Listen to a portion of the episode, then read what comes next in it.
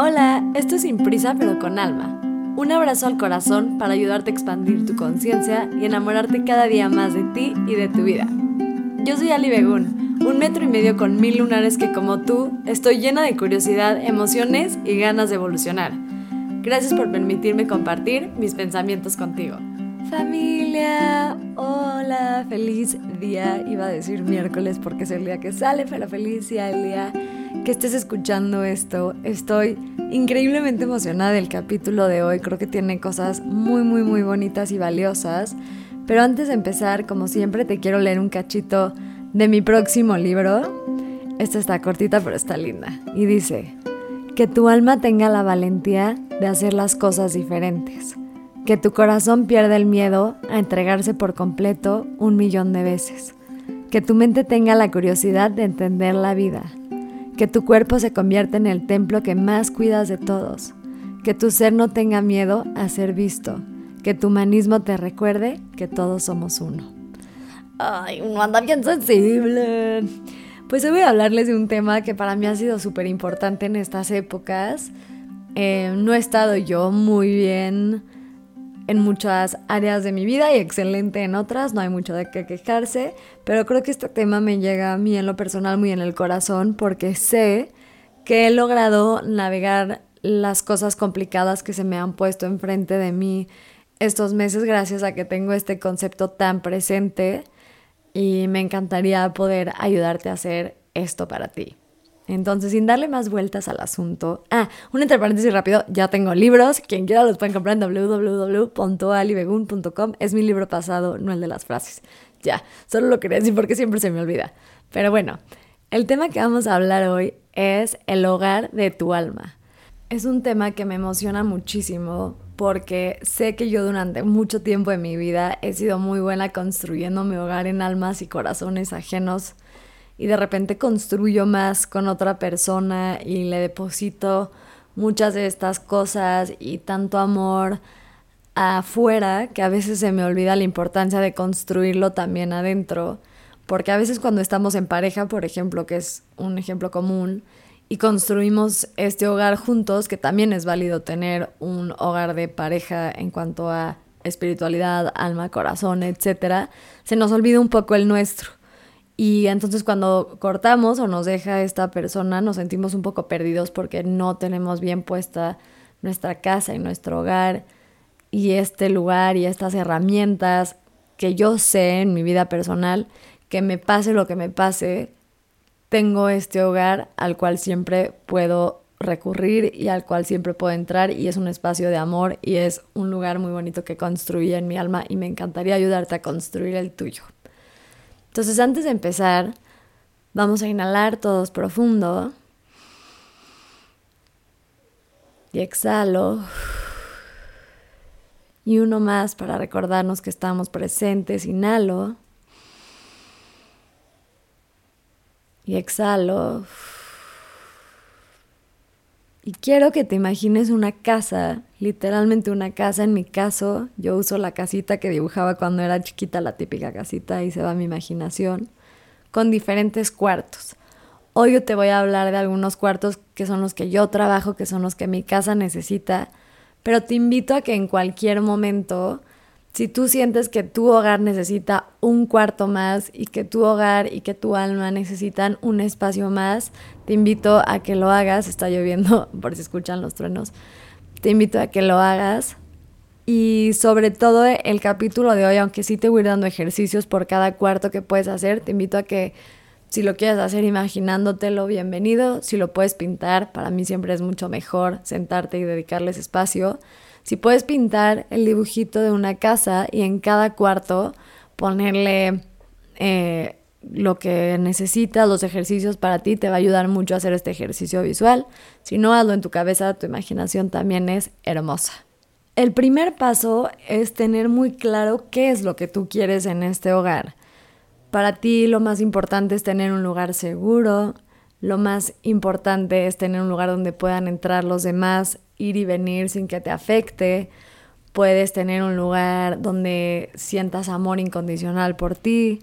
Puedes sentir un lugar que te dé seguridad exterior, interior, autoconfianza, etcétera, quieres tener un hogar donde tengas paz y esa vocecita que generalmente nos grita tenga calma y aprendas a leerte. Entonces te invito a que escojas, obviamente puede tener muchísimas, pero escojas dos que de verdad crees que tú necesitas en tu hogar. Por ejemplo, para mí, yo sé que mi hogar tiene que ser un lugar de mucha calma y mucha armonía y sé que tiene que ser un lugar donde dejo entrar a mucha gente sin dejar que eso se apodere de mí. Entonces te invito a pausarme si quieres y que pienses esta primera parte. La segunda parte es ver el camino hacia cómo vas a querer tener el camino hacia tu casa. Entonces, quiero que te imagines un caminito y este caminito está lleno de basura, digámosle así, cosas tiradas, ramas, etc. Estas representan tus creencias limitantes. Tus creencias limitantes son estos pensamientos que a veces ni siquiera somos tan conscientes, que nos limitan muchas veces de tener la vida de nuestros sueños. Ahorita te doy unas que son como las más comunes. Pero son estos miedos que te están frenando de construir la vida que quieres, son estos monstruos que no estamos queriendo abrazar, que intentamos evitar o con los que ya estamos tan acostumbrados a vivir que ni siquiera vemos. Y entonces voy a hacerte este ejercicio, igual acuérdate de pausarme. Quiero que te imagines este camino y ves todas estas cosas que te están bloqueando. Y tú quieres convertir estas cosas a calle. Tienes que cambiar esta creencia limitante por una que sí te ayude. Creencias limitantes muy comunes son el típico no soy suficiente, no merezco amor, hay gente mucho mejor que yo, etcétera. Entonces quiero que veas cuáles son estas creencias limitantes y que te ayudes a tenerlo consciente. No necesitas hacer un cambio abismal en tu vida y después de este podcast ya sentirte suficiente. Hay veces que no es tan fácil como tenerlo consciente, pero te va a ayudar a ir estando consciente de estas creencias limitantes y elegir, esto sí conscientemente, que ya no van a frenar tu vida. Que aún cuando te sientas no suficiente, te vas a arriesgar a eso que quieres y a eso que te mereces. Y entonces empieza a pavimentar en tu imaginación, en tu dibujo, este camino con las cosas que sí quieres. Me quiero sentir suficiente. Me quiero sentir amada y merecedora de amor. Si no estás muy segura, seguro, segure, cuál es la creencia limitante que tienes por el momento, porque también hay veces que algunas están más a flor de piel que otras, te invito a que te preguntes cuál es la historia que te cuentas constantemente en tu cabeza del por qué no tienes la vida de tus sueños. Y generalmente el por qué no tienes la vida de tus sueños viene de una creencia limitante. Entonces te invito a introspectar y a divagar en esa pregunta. El tercer paso es ponerle buenos cimientos a tu casa. Y aquí viene el amor propio, que es un concepto que a veces nos cuesta tanto trabajo. Te invito a escuchar mi podcast sobre esto, pero de mientras y aquí en cortito, las personas, y si tú eres una de estas, que es muy común, que somos muy buenas viendo cuando alguien más nos está dando amor propio. Eh, un ejemplo muy típico es juzgar a tu amiga que se está quedando en la relación tóxica porque no se ama lo suficiente para irse de ahí. Em, que este es un pensamiento que ya hablaremos de él luego, pero pues, es un pensamiento demasiado juzgoso y más complicado que eso. Pero que cuando se trata de ti, no eres el mejor en poner en práctica el amor propio en tu vida, en tu día a día, porque esto es porque probablemente no has encontrado tu fórmula, y esto sí es importante, es tu fórmula para tener un buen cimiento y fuerte en tu amor propio. Entonces, dos conceptos que te pueden ayudar a crearla es que para que exista un amor propio fuerte, dos cosas que te pueden ayudar son la conciencia de ti mismo y la aceptación de ti mismo. La conciencia es el entender ¿Por qué estás en este momento de tu vida? ¿Cuáles son las historias que te cuentas constantemente que te hacen ser la persona que eres? ¿Por qué respondes ante las situaciones de la forma en la que respondes? ¿Por qué te afectan las cosas como te afectan? Etcétera. Te recuerdo por favor que me pongas pausa en el segundo que quieras introspectar algo de esto. De verdad es súper importante para mí que no se quede en algo que escuchaste lindo. Y el segundo es la aceptación. Existe la aceptación como muy por afuerita y la aceptación de verdad interna que es un poco más complicada. La de afuerita es este típico, pues soy como soy, que me ame quien me quiera amar porque así soy y me vale madres. Que también es parte de la segunda, pero aquí esto es como un poco, viene un poco más del ego y como del, pues me vale y esto es lo que soy, así me quiero y así me amo y bye todos. Y la segunda, la verdadera aceptación, y es muy interna y muy real, es cuando me acepto como soy al 100, desde un lugar de amor, con mis debilidades, con mis creencias limitantes, etcétera, y desde ese lugar de amor y de aceptación a lo que soy, puedo intentar modificarlas, pero no es un, pues así soy, me vale, es un, así soy, así me amo y así quiero ayudarme a lo que sea que a ti te falte. Entonces llevamos tres pasos importantes. El cuarto, y es el primer cuarto, es perdonar. Y aquí quiero que te imagines estas columnas que vamos a empezar a hacer en cada cuarto que sostienen tu hogar. Entonces el de perdonar es súper importante. Yo sé que a veces nos cuesta mucho trabajo perdonar de verdad, de verdad. Y puede ser perdonarte a ti o a alguien más o alguna situación. Pero perdonar es dejar ir. No es decir, lo que tú hiciste no está bien y entonces pues yo me enojo y ya, te ignoro y ya o el, bueno, te guardo rencor y no te vuelvo a hablar. Eso no es perdonar, eso es tal vez con la persona de enfrente ya no ponerle tu atención, pero no estás perdonando porque sigues teniendo un cordón con esa situación o persona. Perdonar no se trata de borrar la historia de lo que sucedió, sino se trata de hacer la paz con ella. A veces somos muy buenos guardando una situación en un cachito muy oscuro de, nuestra, de nuestro corazón y pensamos que ya porque ya está un poco más en el olvido o porque ya vemos a esta persona y pues ya la ignoramos, ya no nos está afectando, pero sigue estando en un rincón de nuestro corazón. Y a veces es necesario hacer esto, no estoy diciendo que está mal, a veces no estamos listos para perdonar 100% a alguien o una situación y a veces necesitamos un espacio de ignorarlo un rato para poder procesar otras cosas que están adelante de nosotros y es súper válido y no pasa nada si no has podido perdonar. Por favor, y esto sí es súper importante, nunca veas el no poder perdonar como una debilidad. Siento que nos han enseñado un poco esto y eres humano y sí, el no perdonar te estás haciendo más daño a ti, pero a veces es un proceso mucho más difícil que el simplemente decir ya me vale y es de verdad hacer la paz y a veces hay situaciones que son muy complicadas de perdonar, entonces no lo veas como una debilidad, es un mecanismo de defensa muchas veces que sí puede ser que te está haciendo daño de alguna forma, pero si no estás listo también abrázate y date chance y ya estarás lista eh, o listo o lista en su momento. Entonces, para esto, quiero que pienses en alguna situación que te ponga tenso o alguna persona, algo que ya te diste cuenta que nada más dije perdonar y chance a alguien o algo brotó en tu vida y antes que nada, valida esa emoción. Estate consciente y decide muy conscientemente si quieres seguir guardando esa emoción en un espacio de tu corazón o y darle el poder de lo que controla o no en tu vida o si ya estás listo para dejarlo ir.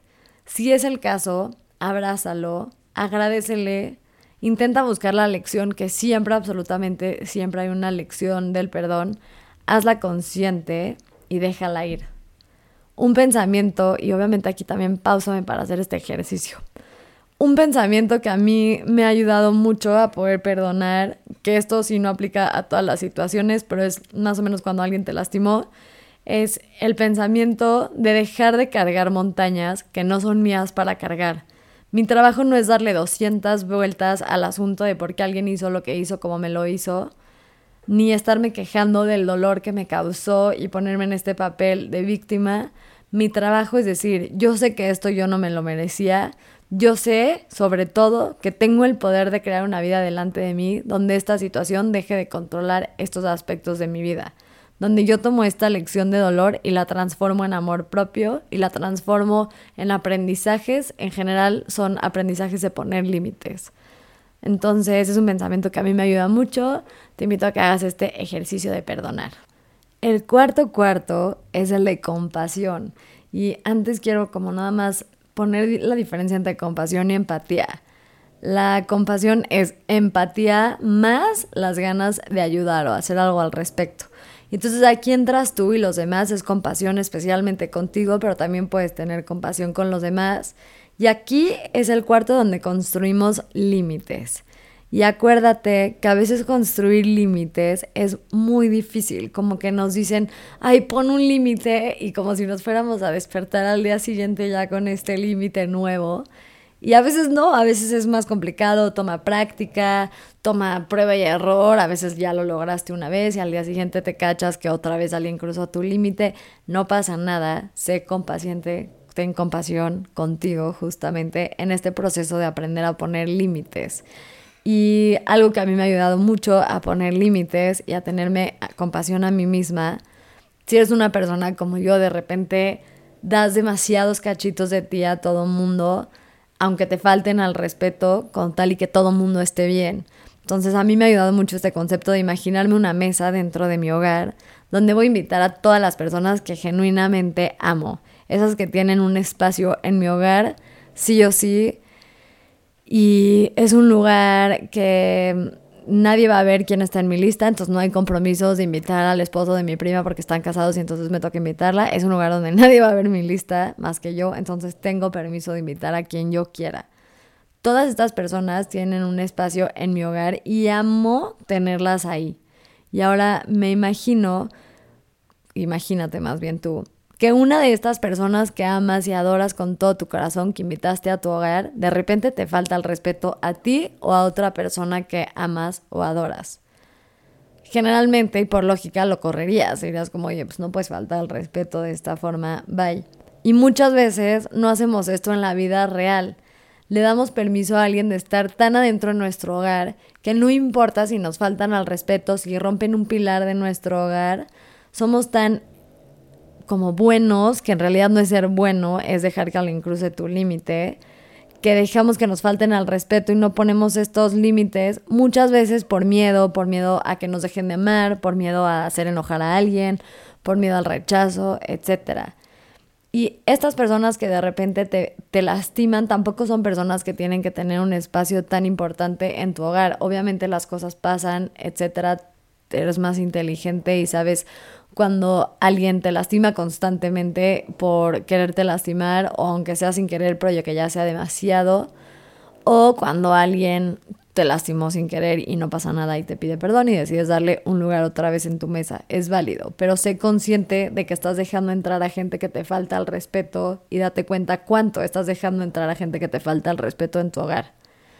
Y otra cosa importante es qué lugar te estás dando tú en esa mesa le estás regalando a alguien más el lugar de la cabecera, o sea, alguien más tiene el lugar principal dentro de tu hogar cuando entran, alguien se vuelve el invitado y se vuelve el principal. Muchas veces hacemos esto en relaciones de pareja o con nuestros papás, les ponemos el lugar como principales en nuestro corazón, en nuestro hogar, en nuestra esta casa de alma que tanto les he hablado, los ponemos a ellos antes porque no queremos fallarles antes que a nosotros mismos. Entonces, les das el lugar principal o los invitas a todos con amor, pero sigue siendo tu hogar. Esta creo que también es súper importante.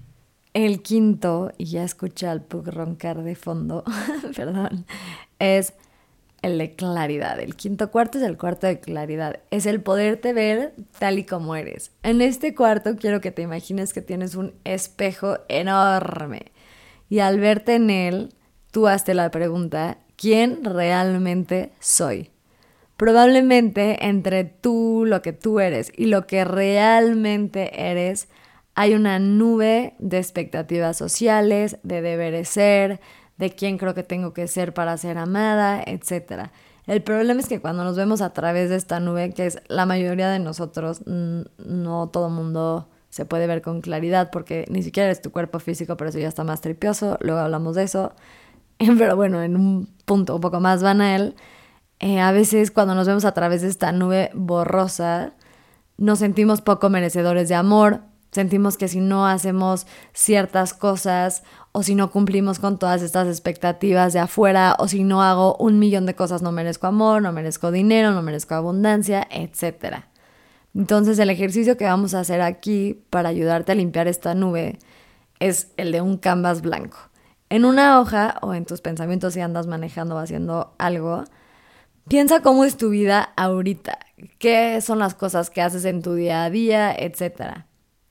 Y pregúntate que si esta es la forma en la que crees que tiene que ser tu vida, ¿estás cumpliendo con tus propias expectativas o estás cumpliendo con expectativas de alguien más o estás cumpliendo con lo que la sociedad te dijo que tenías que hacer o no hacer? Estás haciendo cosas que realmente llenan tu alma o estás haciendo cosas porque es el paso a seguir.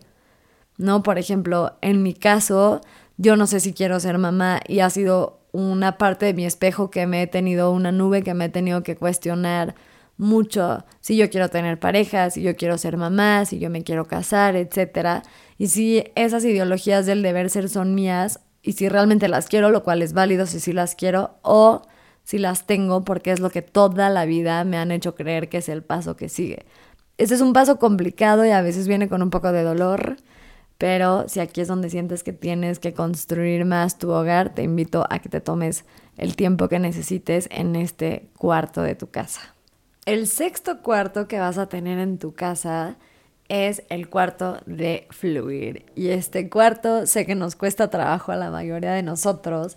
En este cuarto es el cuarto en el que te dejas ser, además de que dejas a la vida que pase por ti, etcétera, es el cuarto en el que te dejas ser libre, en el que te dejas sentir absolutamente todo lo que viene con la vida, las cosas que consideras buenas, las cosas que consideras malas, es el dejar de resistirse a estas emociones que a veces consideramos como negativas. En este cuarto lo que quiero que hagas es que te imagines viento, que abres la puerta y está lleno de viento. Y es un viento que aunque es muy fuerte, es muy noble. Y este viento lo que hace es atravesarte como si no existieras, no pega contra ti, no choca, simplemente cruza. Y así es la vida y las emociones y te da tranquilidad hasta este viento cruzando eh, por ti. Entonces, en este cuarto, cuando te caches que no estás pudiendo fluir a la vida, abre la puerta de este cuarto, entra, imagínate este viento, cómo pasa por ti, cómo lo deja hacer, porque al final la mayoría de las cosas no las puedes controlar y no pasa nada y este viento te recuerda que absolutamente siempre estás bien. Y el último cachito que vamos a hacer hoy en tu hogar, te invito a que busques cualquier cachito que te haga falta y cualquier cuarto, es el jardín de los sueños. Y no quiero que te imagines como estos sueños que le ponemos una etiqueta, ¿no? Por ejemplo, el mío es ser autora. Porque con ese sueño a veces vienen muchas presiones, muchas creencias, eh, mi identidad, etcétera, ¿no? Este jardín de sueños más bien vienen las cosas que hacen sentir bien a tu alma, que son estos lugares donde sientes magia, ¿no? Para mí en lo personal es cuando toco guitarra en mi cuarto. Ese es un sueño que está en mi jardín. No el ser cantante y famosa y poder ser millonaria eh, de la música, sino el sueño de estar conmigo misma, el sueño de escribir y escuchar a la gente, porque esto para mí sí es parte de, mi sueño, no tan banal, sino de verdad me llega mucho al alma, es el poder escribir y que alguien me diga que lo que yo escribí le ayudó a desatorar o el poder hacer este podcast, que 100% este podcast es una plantita en mi jardín, no porque gane dinero de este podcast, cosa que claramente no hago ni porque me voy a hacer famosa de este podcast, sino porque es algo que a mí me hace feliz. Y esas son las cosas que yo quiero plantar en mi jardín. Entonces te invito a que te cuestiones cuáles son estas cosas que te hacen feliz, estos sueños que te hacen sentirte vivo, feliz, energetizada, energetizado, energetizada, etc. Y que te preguntes, ¿no? En este jardín de los sueños, ¿cuánto de esto hago realmente en mi día a día? ¿Cuánto de esto me permito? ¿Cuánto de esto tengo tiempo? ¿Cuánto de esto le dedico? Y también es un ejercicio súper, súper bonito. Entonces, bueno, sé que fue un episodio con muchísima información. Em, hay un libro que se llama Welcome Home, que es del que saqué muchos conceptos de esto, por si alguien lo quiere leer, es un libro hermoso. Por favor, tómate tu tiempo de hacer estos ejercicios, de construir tu casa, escucha este episodio las veces que quieras. Habrá cuartos que tienes mejor construidos, habrá cuartos que no tanto, habrá espacios de tu corazón y de tu ser y de tu alma que necesiten un poco más de apapacho, no pasa nada, pero solo por si te olvidó te los vuelvo a recordar rapidísimo.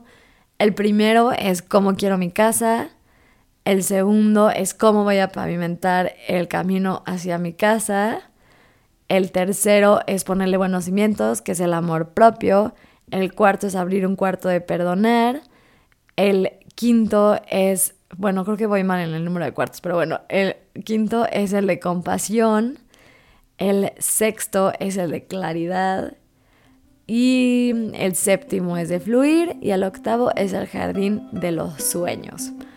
Eh, les mando muchísimo amor. Gracias por escucharme hoy. Si les queda cualquier duda, por favor, escríbanme en mis redes sociales. Siempre contesto. Los quiero muchísimo. Significa absolutamente todo para mí cuando comparten mi podcast. De las cosas que hago, esta es de las que más trabajo me cuesta sentarme a hacer porque aquí sí me gana mucho, mucho mi síndrome del impostor. Pero bueno, vamos paso a paso trabajándolo. Gracias por tanto amor y tanto apoyo y que la vida me dé siempre las palabras necesarias para poder abrazar tu alma. Un abrazo y que tengas el mejor día del mundo.